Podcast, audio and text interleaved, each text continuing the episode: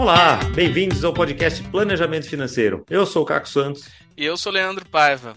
E hoje a gente vai voltar num assunto que a gente gosta muito, que é comportamento, finanças comportamentais. E a gente chamou aqui a Carol Veloso, que ela é especialista em finanças comportamentais, criadora de conteúdo no Instagram, que tem o canal Neuroeconomia, ela é fundadora do Neuroeconomia Educação, que é focado em formação, cursos e palestras sobre finanças comportamentais. E é um tema que a gente adora e que a gente vai discutir bastante hoje com a Carol. Bem-vinda, Carol, ao podcast Planejamento Financeiro. Oi, Leandro e Caco. Obrigada pelo convite. Tô animada, hein, gente, para falar desse assunto. Eu já falei aqui para eles que já trouxe a minha Bíblia para converter mais gente para finanças comportamentais. Nós já tivemos alguns episódios aqui sobre o assunto, sobre vieses comportamentais com a Rebeca, já tivemos alguns outros falando do assunto. Todos eles vão estar descritos na, na resenha para o ouvinte que é novo, que ainda não ouviu isso aí, para poder maratonar depois. Mas certamente aqui a nossa conversa vai trazer alguns aspectos novos, né, Carol?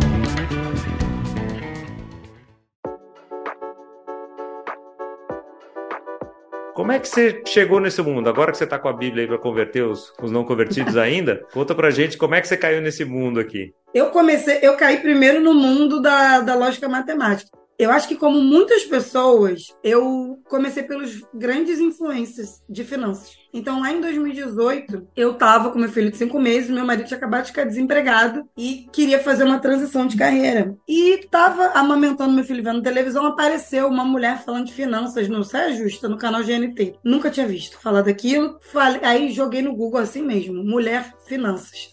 Apareceu o canal da Natália Cury, do Me Pouco. E lá fui consumindo aquele conteúdo. Eu lembro que o meu filho dormia às nove da noite, pegava meu caderninho, aquela sopa de letrinhas louca, tipo que LCI, LCA, CDB, eu nunca tinha ouvido falar nada disso, gente. E fui lá fazer minhas anotações, eu falei, meu Deus, isso tudo por conta dessa história do meu marido estar desempregado, porque ele ganhava duas vezes mais do que eu. Então, a principal fonte de renda, né, tinha, né, acabado. Então, e ele ainda queria fazer uma transição, que ia custar mais dinheiro ainda. Eu falei, nossa, não, a gente precisa cuidar desse dinheiro e ele, ele, queria fazer uma especialização até fora do Brasil. Eu falei, não, então o dinheiro precisa, precisa resolver. Eu falei, meu Deus. Aí acho que foi até coisa do destino, gente, sinceramente. Essa coisa de eu ter visto na saia justa uma coisa de finanças. Fui lá olhando, botando lá, investindo em renda fixa, aquela coisa toda. Cheguei a fazer curso de contabilidade, curso de valuation. Gente, a gente entra numa operação porque eu comecei a ficar meio viciada em educação financeira na época. Peraí, mas deixa então, eu dar um passinho para trás aqui, Carol. Sua formação original é qual? Eu sou advogada. Advogada. Eu costumo brincar que advogado só sabe fazer 20%, né? É verdade isso? ah, 20% dos honorários? Mas Você eu, tá dizendo. Mas, mas, mas o pessoal ama advogado, né, gente? O pessoal adora. Eu já tô acostumada. Eu, eu, eu, brigo com as minhas irmãs, uma é médica, uma é dentista, eu sou advogada. No final do ano elas ganhavam chocolates, toalhinhas, eu não ganhava nada. Porque ninguém gosta de advogado, né? Nem o cliente, nem o cliente do advogado gosta dele. Que no final a gente ainda tem que pegar uma porcentagem do que ele ganha. Infelizmente, não, né? Acontece essas coisas. Mas isso é importante você ter perguntado, porque o fato de eu ser advogada foi um dos motivos que eu nunca me interessei por educação financeira. Porque eu achava que eu era advogada, eu odiava matemática na escola, falava que número não era comigo e eu sempre rejeitei muito muito número. Então, tudo que era relacionado a número. Eu lembro quando eu fui fazer vestibular. Engenharia já foi a primeira coisa que eu cortei, por exemplo. Economia, eu fui saber que não era número depois de anos. Só o nome já me assustou. Falei, cortado, economia. Depois eu fui descobrir que era humanas, né? Economia é uma, uma carreira humana. Então, para você ver como eu fui construindo essa coisa de, ah, eu não sou bom em números, então eu nunca quis me aproximar. Depois eu fui trabalhar num banco, né? Eu fiz concurso pro BNDES, então sou advogada do BNDES ainda, inclusive. E lá eu lembro que uma vez eu passei até uma vergonha que um cliente ligou e pediu para explicar a cláusula de juros e eu gaguejando. Aí uma hora eu falei: olha, eu vou ter que te falar a verdade, eu não entendo essa cláusula de juros do contrato. Deixa eu chamar um engenheiro aqui. Sensacional. Deixa eu chamar um engenheiro para explicar. Uhum. É, porque eu, eu realmente, para mim, era uma coisa assim, era como se fosse grego. Gente, eu era muito boa advogada, mas essa cláusula de juros era muito enorme. Ela, ela era, tinha, assim, quase duas folhas a cláusula. Que tinha o cálculo, tinha tudo. E eu falava, nossa, eu criei uma verdadeira, eu acho que uma barreira. E isso foi muito importante, porque eu lembro quando eu comecei a trabalhar no banco, eu trabalhava muito com engenheiro, economista, e a galera já investia. E eu falava assim, ai, gente, sabe que aquela coisa não te atrai? E o pessoal falando, ah, investe no, no tesouro, no NT, não sei o quê. Eu falava, ah, Falar, ai, gente, não, tá na poupança. Então deixa lá. Tesouro, isso é coisa de pirata, né? Larga mão. É, não, não era nem esse nome, eles usavam, era aquele, é, o NTB, aí eu falava, ah, ai, põe no LCA. Eu Sopa de letrinha. Muito... era um outro mundo para mim. Eu falava, ah, coisa de engenheiro, gente, nem vou me meter nisso. Mas é o que eu sempre falo, depois eu fui descobrir, né? Quando você vira mãe e um marido desempregado, você muda o seu ciclo temporal. E a mudança de contexto, ela é muito importante para a motivação, porque ela de fato muda a motivação. Então, no caso, hoje eu consigo enxergar porque eu sei, é, ciência comportamentais, consigo ver o que aconteceu comigo, né? Por que uma pessoa que odiava números, que teve uma barreira, que trabalhava com banco, com juros e tal, mas nunca se quis se aprofundar, de uma hora para outra resolveu estudar mudança de contexto, necessidade, meio que gerou ali uma motivação minha de enfrentar o medo de, de ter que lidar com, com investimento, planejamento financeiro. É, e aí fui e ficava vendo os influencers, vi todos, gente, vi todos. Cheguei a fazer até o curso do Gustavo Cerbasi, né? Foi muito bom, inclusive. E comecei muito por essa lógica matemática, de me organizar, de ver os números, até que alguém, eu não sei quem foi, porque é um ecossistema, né? Você começa a seguir uma pessoa, daqui a pouco o algoritmo tá te mandando todo mundo. Alguém falou do livro Rápido e Devagar, do Daniel Kahneman, que é o ganhador do Nobel da economia, lembrando que ele é o ganhador do Nobel da Economia, ele é psicólogo. E ele, eu comprei o livro, porque alguém indicou, em algum momento. Um desses influencers aí indicou. E eu comecei a ler o livro. Quando eu comecei a ler o livro Rápido e Devagar, duas formas de pensar em que ele aborda a questão que a gente tem dois sistemas de tomada de decisão, um rápido e um devagar, um emocional e um racional. Eu lembro que eu fiquei tão maravilhada, acho que eu, eu, eu não lembrava de ter ficado tão maravilhada com o livro que eu falava pro meu marido: Meu Deus do céu, quem sabe isso aqui domina qualquer coisa, tipo, domina as outras pessoas, no sentido de você entende como as pessoas decidem, então você consegue influenciar como as pessoas decidem. Eu falei, nossa, isso aqui é até perigoso, dependendo de quem usa. Eu fiquei estarrecida, falava, meu Deus, se eu soubesse que eu, eu, eu decidi assim, eu podia ter escolhido decidir de outra forma, eu podia ter decidido melhor. Eu não sabia que eu fazia isso tudo. E, eu faz... e aí eu fazia um monte de coisa que o livro falava. Aí começou meu processo de conversão para finanças comportamentais e foi um curso atrás do outro. Fiz o da professora Vera Rita, que todo, todo mundo conhece bastante, que é uma grande divulgadora da área há mais de 25 anos, acho que até é o grande nome da área. Flávia Ávila, que é uma economista comportamental também do Brasil. Eu fui fazendo os cursos. Aí no Brasil não tem muito curso também sobre esse assunto, só tem da Vera e da Flávia. Aí comecei a fazer curso fora e aí criei um canal. Eu falei, nossa, as pessoas precisam saber disso. Eu criei o Instagram Neuroeconomia. E era um hobby. E fiquei criando conteúdo de graça por uns 18 meses, gente. Fiquei 18 meses ali criando conteúdo até que as pessoas começaram no meu direct perguntar se tinha curso. Porque eu acho que eu, é, o brilho no olho era tanto falando do assunto. Mas você não ensina, acho tão interessante o que você está falando aqui. E você começou do zero também. Você não era influencer nem nada, né? Eu sou advogado do BNDES no final do dia, né, gente? Então, assim, continuo, eu continuo sendo advogado do BNDES. Na verdade, hoje em dia eu estou cedida há quatro anos para a CVM. Que foi, inclusive, foi o motivo da minha sessão para a CVM, foi esse. Porque eu estava no BNDES, já não gostava muito, aquele trabalho de contratos, não gostava. Abriu uma vaga de sessão entre, os, entre né, as entidades e a CVM abriu uma vaga justamente para a Superintendência de Proteção e Orientação ao Investidor, que é a área que cuida de educação financeira. E me candidatei tinha algumas vagas, me candidatei, fui escolhida pelo, na época, superintendente, que, é o, que era o Vasco, e desenvolvi vários trabalhos na, na, na, área pública também, na política pública de educação financeira. Então, foi engraçado, foi uma coisa pessoal que me motivou a me educar, vencer uma barreira psicológica que eu tinha. Dali, uma dica de livro me abriu a mente, assim, abracei o tema, comecei a divulgar, e aí uma coisa foi levando a outra. E depois, enfim, depois eu virei, aí sim, curso, né? Professora, formadora de planejador, enfim. Aí o negócio, barco andou bastante. Já tem uns, né? Tem quatro anos que existe o Neuroeconomia. Mas foi basicamente assim. Quando é que você se deu conta que, na verdade, finanças não era número? Porque você tinha medo de número, uma hora você percebeu que não era exatamente isso e foi onde provavelmente você começou a se interessar mais, né? Pois é, eu acho que eu demorei para entender o, que, o processo que tinha acontecido comigo. E eu lembro uma coisa importante de dizer que eu me motivei e tinha essa resistência a cuidar do dinheiro. Eu brinco que eu tinha uma regra simples para cuidar do dinheiro, que todos nós temos regras simples para cuidar do dinheiro, porque a gente não tem uma calculadora e uma planilha dentro da cabeça. Então a gente, e a gente está na rua tomando decisão o tempo inteiro. E aliás, tomamos 35 mil decisões por dia, 200 decisões só sobre comida. Só pra... Então o cérebro tem que automatizar muitas decisões e usa muitas regras simples. E eu brinco que a minha regra simples, antes de me educar financeiramente, era uma regra simples que não me deixava endividada, mas também não me, não me deixava construir patrimônio. Que qual era? A regra simples para lidar com o dinheiro que eu usava. Assim, eu só não posso ter dívida. Se eu não tiver dívida e tiver dinheiro na conta, eu posso gastar. Então, para não ter dívida era ótimo, porque eu não tomava dívida nenhuma, tirando o cartão de crédito que eu fui entender que era dívida depois, porque na minha, na minha cabeça era só parcelar. Ah, parcela, normal, meio de pagamento. A gente não entende que isso também é uma dívida, né? E não construí patrimônio relevante nenhum. Nenhum. A minha construção de patrimônio, depois que eu me eduquei financeiramente, ela aumentou oito vezes meu patrimônio. Foi muito em cinco anos. Então você vê que eu estava usando a regra errada, né? Eu estava usando a regra certa para não me endividar a regra errada. Só que eu não tinha muito essa percepção, que era comportamental. Quando eu me eduquei, eu fiquei, que eu fiquei brincando, eu fiquei tentando catequizar minhas amigas do BNDES. Porque todas ganhavam bem, tava todo mundo ganhando ali os seus 20 mil por aí.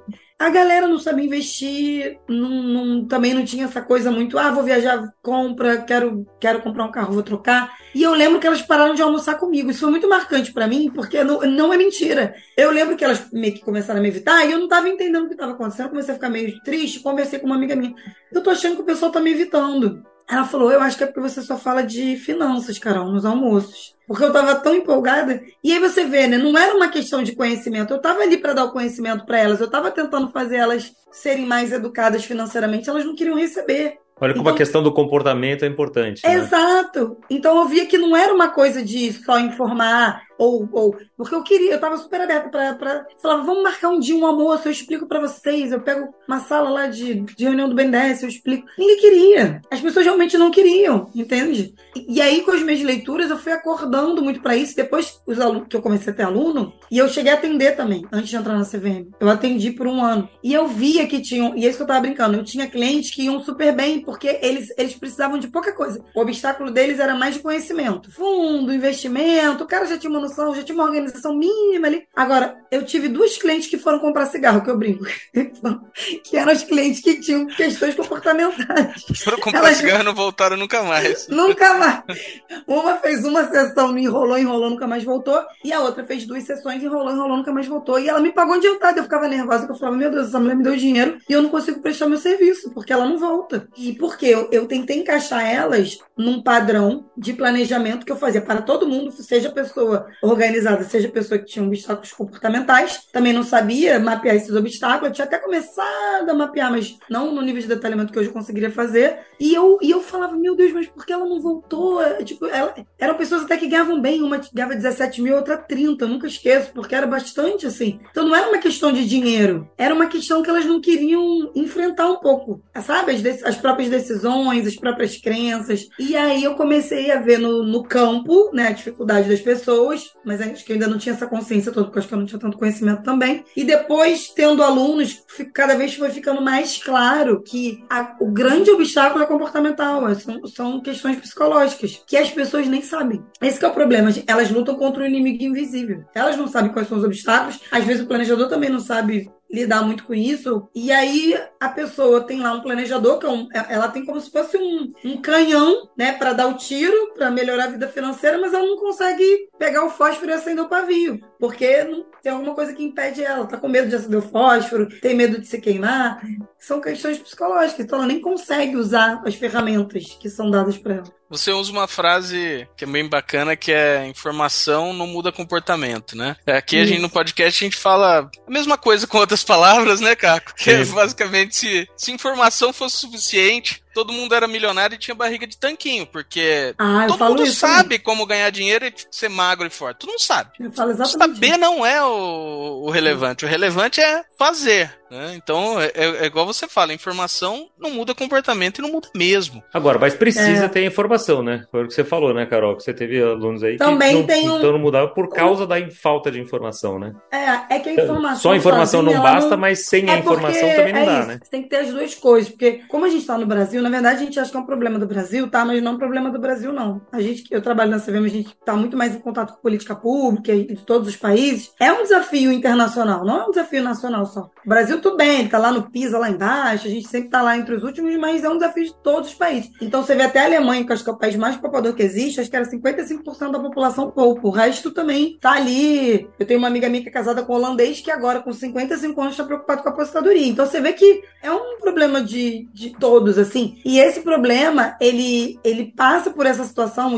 por exemplo, as políticas públicas de educação financeira, que aí vão pegar mais pessoas do que a gente aqui, planejador individual, ou eu que tenho meu curso, a gente consegue menos do que um governo, né? Um governo ele tenta ver de uma forma mais macro, vários estratos da sociedade, tentar levar a educação financeira. Tem vários projetos para levar a educação financeira, seja da CVM, do Bacen. E uma coisa que fica muito clara, não só no Brasil como no, no resto do mundo, é que programas de educação financeira, em geral, elas mudam pouco o comportamento financeiro. Então você consegue, claro, você consegue preencher um gap do conhecimento? Consegue. Mas o gap do conhecimento não é, ele não é suficiente para fazer a pessoa sair da intenção, da boa intenção e melhorar para a ação. Por quê? É, é o que eu falei, ela não conhece. Falta um pouco até de autoconhecimento, falta também alguns programas de educação financeira incluírem insights comportamentais para você saber como você dá a informação, é, a forma que você enquadra a informação, a tempestividade. Quer ver uma coisa interessante que eu li uma vez num paper da OCDE, que ela dizia que eles viram que quando você pega programas de educação financeira muito grandes,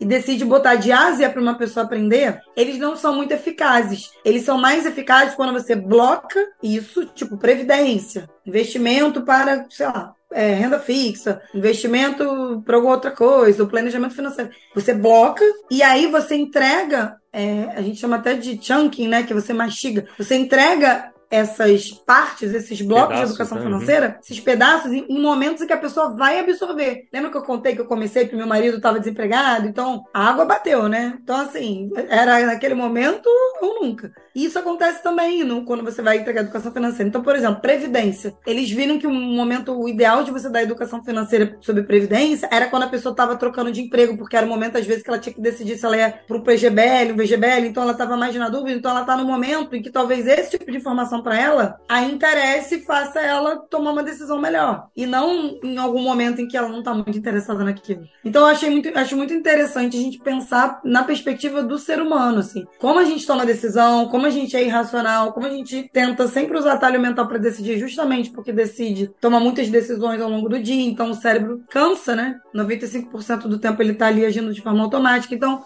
como é que a gente, sabendo disso de antemão, consegue fazer o cara se educar financeiramente? Como é que você vai dar informação no momento certo? Ou com o enquadramento certo? Ou usar algumas técnicas para motivar a pessoa, sabe? Então tem várias questões. A gente poderia ficar aqui três podcasts falando disso tudo.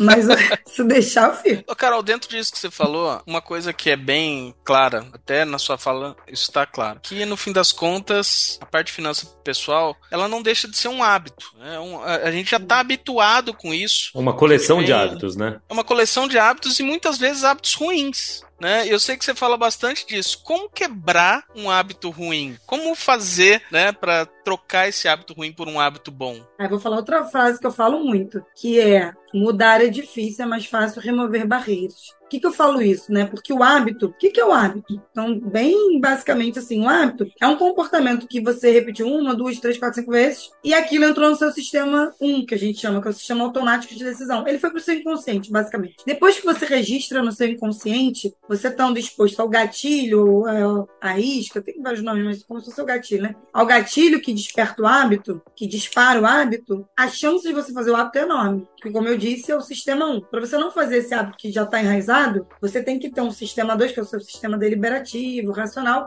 muito afiado, muito disposto e, sabe, o contexto tem que estar tá muito bom para você negar. Eu estava até falando isso com meu pai ontem, sobre força de vontade. Então, por exemplo, ah, vou mudar um hábito, só ter disciplina e força de vontade. Por que, que não dá para contar com a força de vontade para mudar um hábito? Vou, vou, começar pelo por que, que não dá, tá? Pra gente ver como é que a gente faz. É porque a força de vontade, ela é limitada. É como se fosse um copo de água que, é que amanhece cheio e à medida que o dia vai passando e você vai tomando decisões, ficando estressado, cansado, com calor, com fome, o copo vai descendo. É como se você fosse bebendo aquela água. Por isso que eu brinco que é muito mais fácil você pedir uma pizza às 19 horas, e é por isso que o iFood te manda o cupom, essa hora, do que ele te mandar um cupom de café da manhã para você comer pizza. Você não vai usar. Porque a sua força de vontade está muito maior de. Claro, né? Pode ser que você tenha dormido mal, já já acorda de dia, já pega aquela pizza no freezer, já põe no micro-ondas, já acontece, mas aí é um contexto que propiciou essa força de vontade. Então, a força de vontade ela é muito, ela é muito fraca, assim. É muito mais fácil você não se expor a tudo.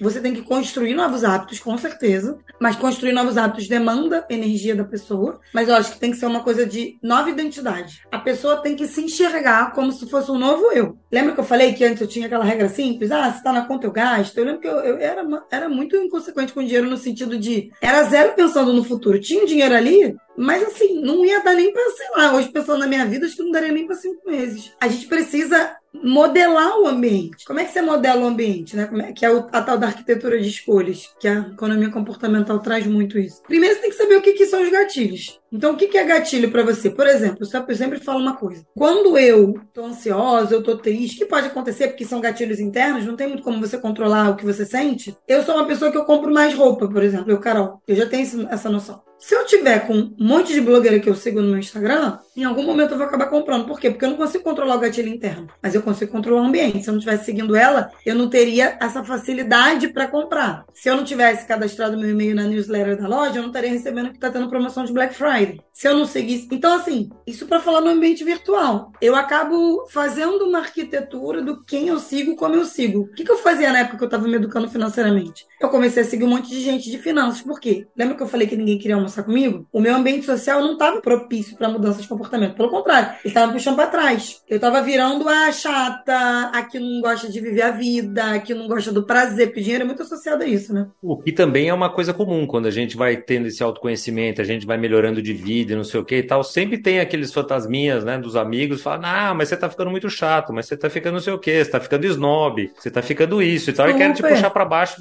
Fica medíocre que nem a gente, porque senão você vai ser o babamã. A gente quer ser conforme, a gente é mamífero e ser humano, a gente sempre quer ser o quê? Acolhido e fazer e parte da manada. Né? Quando você uhum. sai, exato, quando você sai da manada, quer se educar financeiramente, no Brasil é sair da manada, né? Que um, um, qual é a pergunta que você mais responde? Débito ou crédito vai parcelar em quantas vezes? Você nasce, basicamente, quando você começa a lidar com dinheiro, essa é a pergunta, é, é a pergunta que você mais responde na, na sociedade. Débito ou crédito vai parcelar em quantas vezes? Então, a manada é isso, é você meio que no automático. Você ter um, um planejamento e tal, é um pouco sair da manada. E sair da manada dói. E, e, a gente tem que entender isso das pessoas e do cliente, tem que ter um pouco de sensibilidade. E eu fico brincando que o pior obstáculo é o ambiente social. Porque é o que dá mais trabalho você superar. Porque você, você tem que ter uma identidade nova de pessoa que tem uma nova relação com o dinheiro, uma relação saudável, uma relação de uma pessoa que poupa, que planeja, que ela tem que estar muito enraizada. Se você não é um poupador nato, é muito mais difícil, que é meu caso. Eu sou uma gastadora. Eu sou uma carpedinha. Eu não sou uma poupadora nata. Eu nunca fui. Eu sempre fui carpedinha.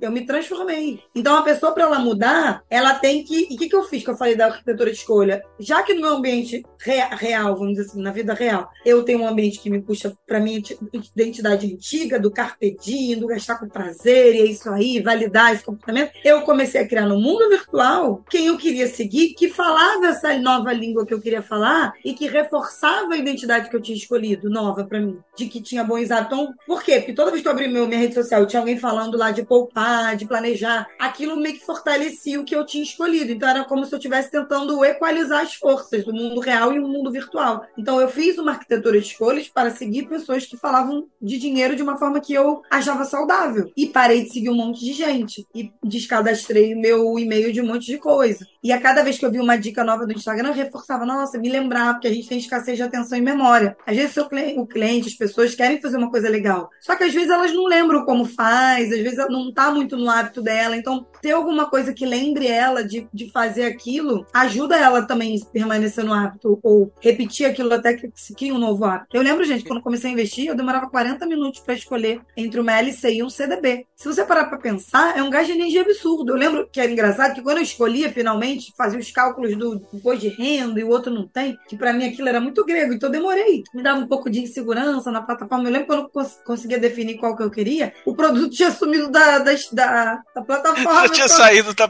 prateleira. E aí eu não sabia que isso acontecia e eu ficava, mas o que, que é isso? Mas o que, que aconteceu? Eu tenho certeza que eu vi esse produto. Mas essa. E aí tem que ter um pouco de empatia do lado de também quem atende, de entender que é muita energia que o sujeito gasta no início. É o S1, né? o S1, para usar o S1, é usa uma energia absurda. É muita energia. Então, quando você gasta energia, é mais fácil desistir. O cérebro fala: para com isso, deixa na poupança, meu. Pra que esse gasto de 40 minutos sair decidindo? Esse negócio de ambiente é, é incrível mesmo, né? E o ambiente pode ser dentro de casa, né? Eu tenho um, um caso que já aconteceu faz anos já. Na época que a gente fazia contrato, Caco, de papel, lembra? Opa. Lá em 2018, 17, lá. E, a década atrás, né? né? Já na década passada. E foi muito engraçado que um, uma pessoa me procurou que queria fazer planejamento financeiro. A gente fez uh, uma reunião inicial e tal. Adorou era um, um, homem, né? E ele adorou e tal. Beleza, assinou o contrato. Eu tava na casa dele, naquela época a gente atendia, né? Como os maias faziam antigamente. Pré-pandemia.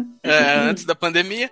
E uh, quando eu tava saindo, chegou a esposa dele. E aí ele me apresentou e tal. Beleza, e fui embora. No dia seguinte ele me liga, falou assim: Olha, eu não sei nem como te falar isso, mas eu vou ter que cancelar o contrato. Eu falei: O que que houve? A esposa dele simplesmente não deixou ele fazer, porque ela não trabalhava e ela tava com medo que o planejador fosse cortar a mesada dela. Obviamente hum. que isso não ia acontecer, mas na cabeça dela, o desconhecimento ali uh, era tão grande que. Preconceito, o, o... né? Exatamente. E eu falei: Não, claro, cara, rasga seu contrato aí, tá tudo certo, não tem tem, não tem problema nenhum. Mas você vê que é um ambiente ali, ele tava afim, ele queria, ele tinha problemas ali, questões que ele precisava resolver realmente. E o ambiente familiar dele não propiciou isso a ele, né? Tirou, na verdade, isso dele. Eu acho até que é o pior, para falar a verdade, porque além das crenças das pessoas, que aí é um papo para um podcast inteiro, das crenças né, que as pessoas têm, e aí é muito individual, o que eu chamo de script do dinheiro, cada um tem o seu, né? Vem muito do que a pessoa viveu, do que os pais passaram, e é difícil superar. Tava até falando esse final de semana com os meus pais, falando dessa coisa do dinheiro, do uso do dinheiro e tal, e aí tava falando de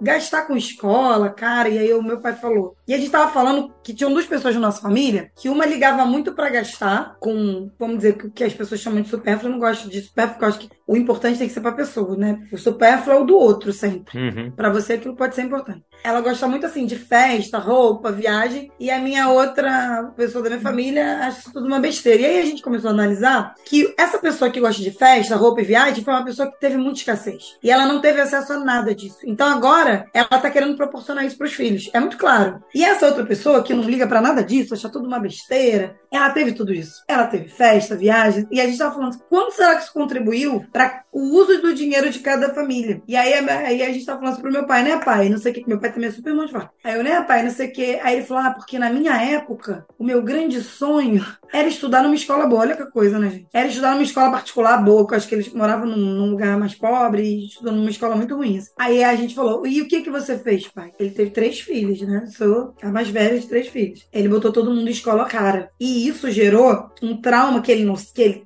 ele, ele gerou, pra, pra tirar o trauma dele, que é pagar a escola boa pra todo mundo, ele gerou um trauma na gente. Trauma que eu digo assim, né, gente? Os scripts do dia na gente. Do tipo, nós vivemos essa coisa de, ah, não, tem o básico garantido, mas também não tinha dinheiro pro supérfluo. Então, quando a gente começou a ganhar dinheiro, eu e minhas irmãs, a gente gastou muito com o supérfluo. Cara, a gente viajou muito, a gente comprou muito. Por isso que eu falei que eu era carpedinho. Porque meu pai não tinha como dar mais do que escola muito cara. E já tava muito ele da escola muito. Eu até agradeço muito ele por ter feito essa escolha. Mas eu. Mas ele tentou é, calar uma dor dele, e com a dor dele, ele gerou uma dor na gente. E, gente, e você vê como é difícil? A e a gente sempre vai fazer isso, né? E a gente sempre vai sempre. fazer isso. Não sei se você tem filhos, mas assim, a gente.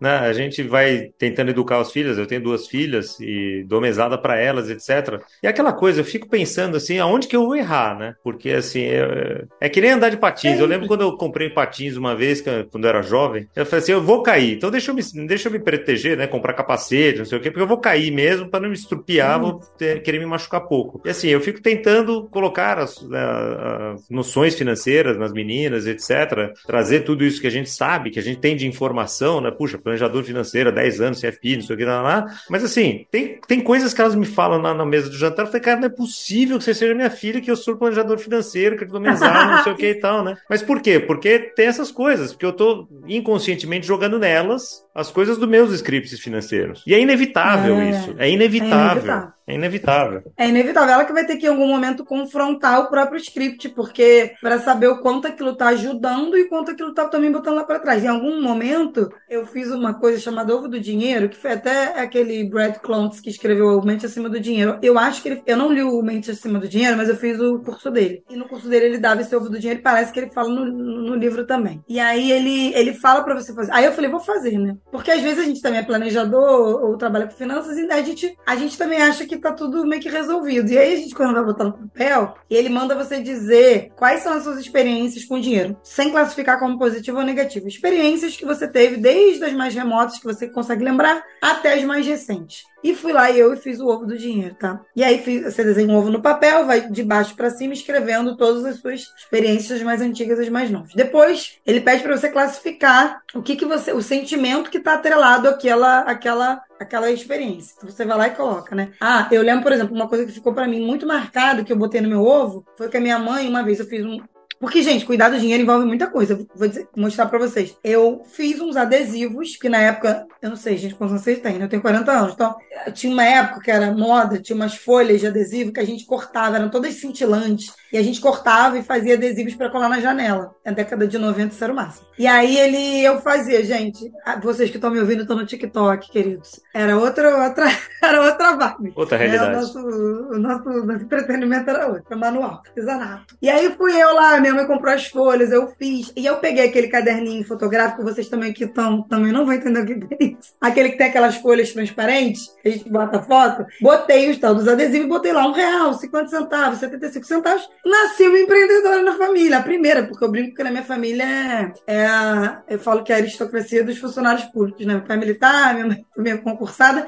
Obviamente ela quis que todos fôssemos concursados. Tava eu lá, e aí na escola, e minha mãe olhou aquilo e falou: de jeito, você vai vender? Que vergonha, de jeito nenhum. Pula para a Carol de 36 anos que tem que vender o curso. Não tem repertório para vender. Eu lembro que quando eu fui ofertar meu curso pela primeira vez, eu senti uma vergonha. Eu sinto até hoje, mas hoje eu falo mesmo com vergonha, porque eu tenho que. Né, a gente vai superando à medida que a gente vai criando novas experiências. Que isso, acho que isso que, eu, que é o legal. As experiências, elas definem você. Sim, elas definem você, suas crenças definem. Até o ponto que você decide que elas não definem mais. E começa a criar novas experiências, mesmo tendo que ir contra o desconforto, que é esse caso da venda. No início, eu lembro que o primeiro curso que eu vendi custava 630 reais. Gente, eu só faltava falar, não comprem. Ah, quer saber? Não compra, não. Porque eu falava assim, eu mudava a voz, eu, eu era toda alegre falando. E aí no dia que eu tive que vender, eu, gente, então, é, tem um link, tá aqui. Mas assim, só se quiser. Era uma coisa muito. Era quase que, tipo, não compra. Se não quiser, eu vou entender pessoa, também. Eu vou entender. É. Era isso. E no direct eu ainda falava assim, pessoa, acho que não é o seu momento mesmo, não compra, não.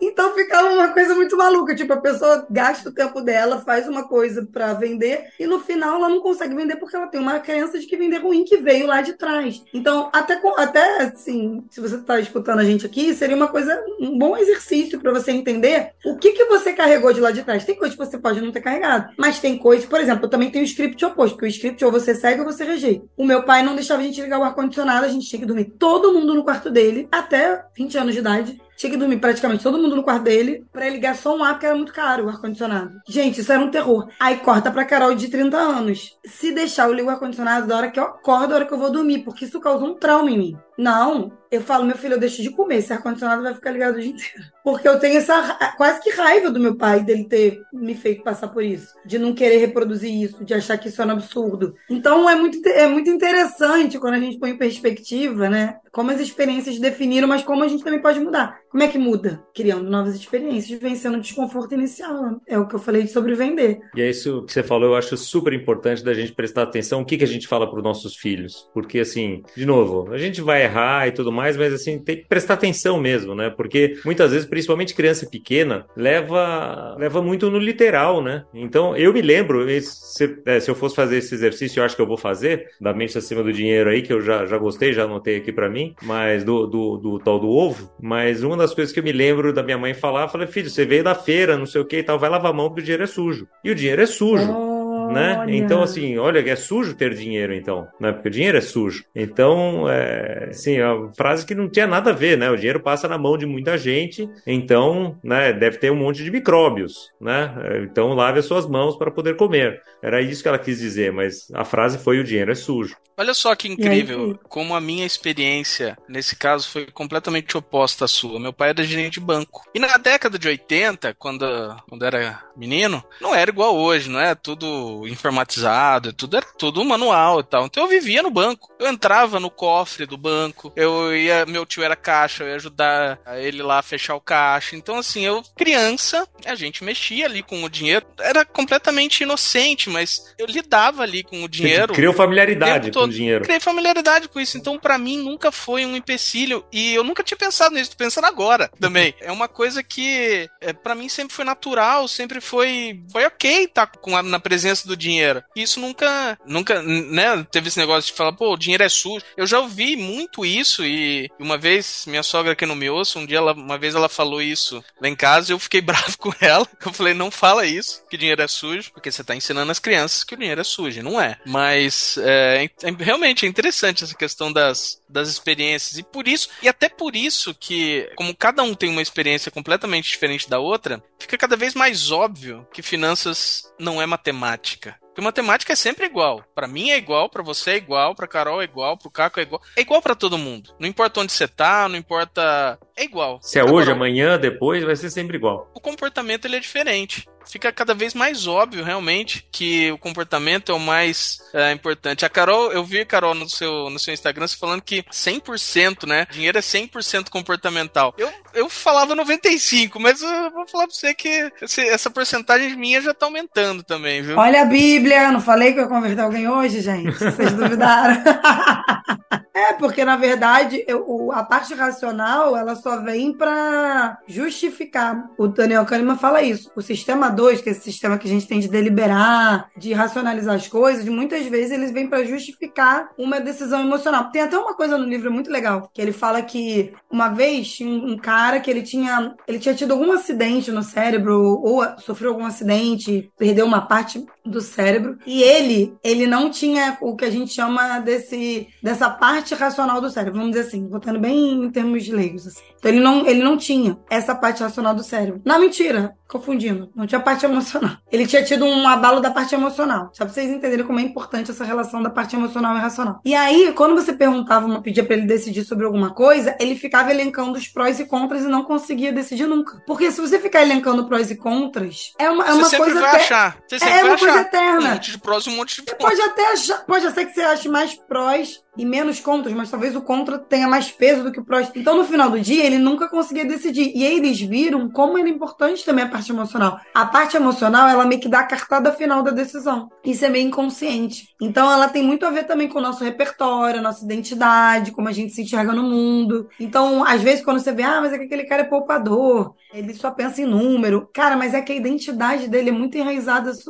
ele se enxerga muito dessa maneira. Então, ele sempre vai querer ser coerente com essa identidade. Por isso que vai parecer que ele tá sempre sendo racional. Porque, no fundo, é, ele tá arranjando um jeito de justificar, é o sistema 1, justificar essa identidade que ele tem de, de poupador, de racional. Mas, no fundo, sempre vai ter uma questão emocional induzindo a gente a decidir, porque é alguma coisa mais importante pra gente, porque alguma experiência moldou nossa crença de mundo. Então, é 100%. Eu considero que é 100% emocional. Mas, claro, você tem formas de tornar isso. É que o emocional, é que eu fico brincando, dá você treinar o seu sistema 1. Essa é a questão. Você treinar o seu sistema automático para ele tomar melhores decisões. É isso que você tem que fazer. Você não tem que lutar contra isso, ficar bravo. Tem que entender Cara, como lidar com as suas emoções, né? É Inteligência emocional. E, e, saber também que, tipo, quanto mais você se educar, quanto mais enraizar hábito, o que, que você tá fazendo? Você tá fortalecendo o seu sistema automático pro bem. Porque provavelmente até então você fortaleceu ele para o que o marketing queria, porque o marketing, como sabe como você funciona, ele joga os gatilhos mentais, você cai e compra. E aí se endivida vida e um monte de coisa. Se, quando você fortalece seu sistema, o que é fortalecer o sistema emocional, o sistema automático de tomada de decisão? É você ter tanta experiência positiva ou tantos hábitos bons com dinheiro que o seu automático emocional é ele. Já é ele, já é o padrão, já é o default, vamos dizer assim.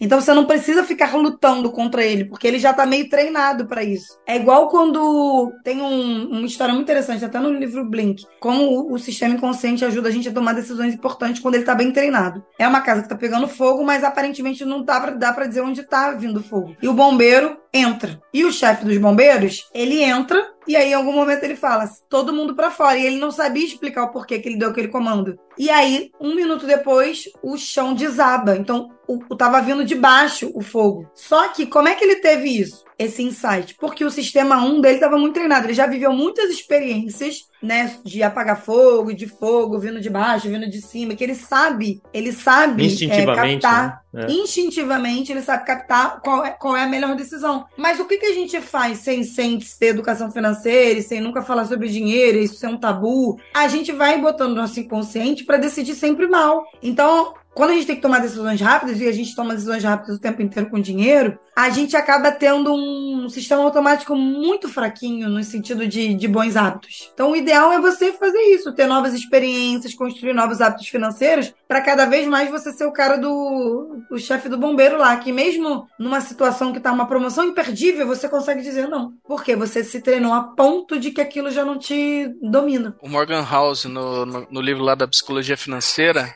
ele fala uma, das, uma coisa muito legal que é que uma das características mais importantes que o ser humano tem que ter hoje em dia, no mundo de hoje, é um detector de bullshit, né? De, de bobagem. E é bem isso, porque é o tempo todo as pessoas te oferecendo uma oportunidade imperdível, né? E eu falo para todos os clientes, se alguém te oferece uma oportunidade, a oportunidade é geralmente para quem tá oferecendo, não é para você. Não se iluda. Ninguém tá pensando em você. No máximo a tua mãe. O resto ninguém tá pensando em você. Então, Depende, alguém minha te mãe ofereceu. Usa muitos gatilhos pra, pra almoçar na casa dela domingo. Ah, então. Tá é, não perde essa Muita oportunidade de almoçar né?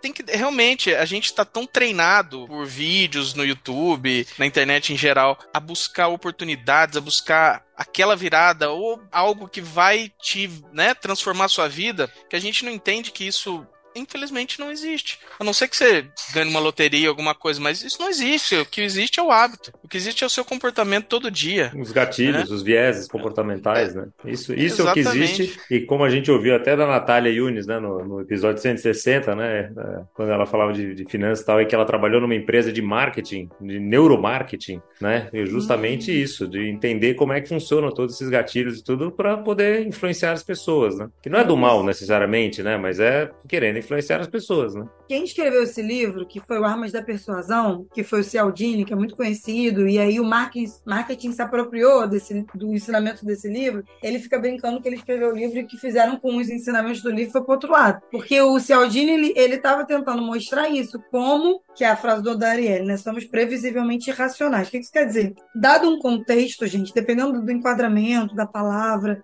do som, do cheiro, o cara já sabe o que, você vai decidir. Pelo menos ele tem um percentual elevado ali, sabe? De estatística, que mostra para ele que a maioria das pessoas vai decidir assim. Então ele faz um ambiente para que você haja da forma que ele quer. Eu tava até perguntando outro dia para uma amiga minha: ah, você vai no Starbucks, você pede qual o tamanho do copo? Ela falou para mim, o médio. Aí eu peguei e mostrei para ela assim, eu tava lendo uma newsletter sobre economia comportamental, mostrei para ela aqui. Por que a maioria das pessoas pede copo médio? Porque é isso, porque na verdade o modelo de negócio do cara, ele tá centrado no, no, no, preço do copo médio. Então, ele faz o preço do menor e do maior ser de tal forma que ele sabe que, estatisticamente, ele vai fazer você achar que o médio é o melhor custo-benefício, porque você tá tomando uma decisão muito rápida. Provavelmente, ele vai botar o, o pequeno barato, o do meio um pouquinho mais caro e o large lá muito mais caro. E aí ele vai falar, pô, pra ter 500 ml pagando só dois reais a mais do que o pequeno, é melhor isso. Então, assim, aí você acha que foi você que tomou a decisão, quando na verdade não foi. Isso que eu fico brincando que você tá sempre sendo isca. Eu falo, você tem que aprender ciências comportamentais, porque ou você vai ser fisgado,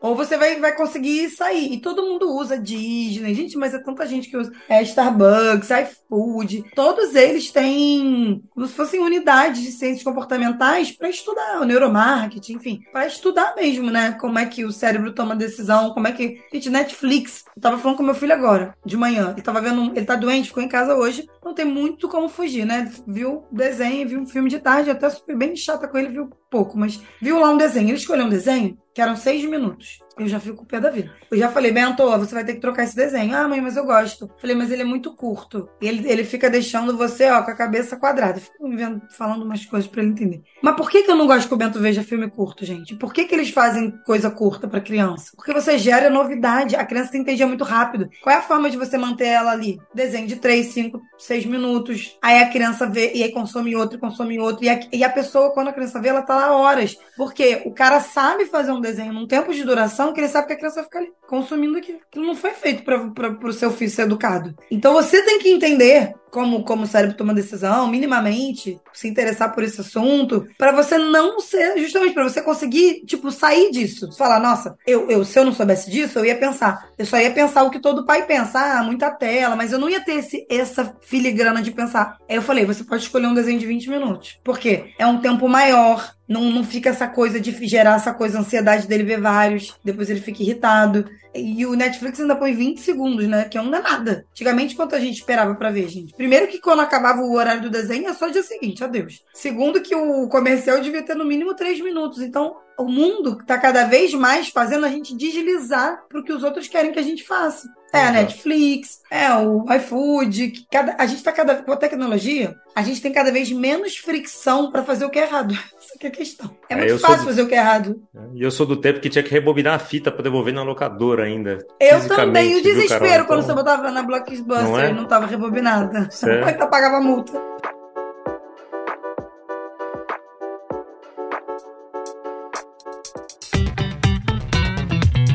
Ô, Carol, você falou que você podia ficar três horas aqui, a gente também podia ficar, porque a gente adora o assunto, mas a gente tem um meio que um horário aqui do, né, um tempo aqui do, do episódio, a gente vai ter que encerrar esse, mas já está convidado para voltar. E, mas ah. antes da gente terminar, você sabe que a gente sempre pergunta uma dica de livro, de filme, de seriado. O que, que, você, que, que você traz para o nosso. A gente já falou de um monte de livro aqui que eu já anotei, já vai estar tá na resenha. Pois é. Né? Não vou poder. Vários vou, de... Esses vou todos já não outro. pode. Tem que falar outro. Eu vou dar um livro meio, meio que não é tão conhecido, mas eu dou muito para os meus alunos, que se chama Viés Otimista. Eu gosto muito desse livro da Tali Sherrod. E ela, por que, que eu gosto desse livro? Porque ela fala muito sobre crenças serem profecias autorrealizáveis. Só que ela fala isso de um ponto de vista que não é papo de coach, ah, você consegue, vai lá. Não, ela fala essa coisa que a gente ficou conversando aqui. Essa coisa que tudo que você fala pro seu filho, tudo que a gente fala pra gente, tudo que a gente acha que a gente é capaz ou não é capaz, do como isso, e ela vai pegar vários esportistas, ela vai pegar várias pessoas para dizer o quanto isso influencia o que a gente faz na vida.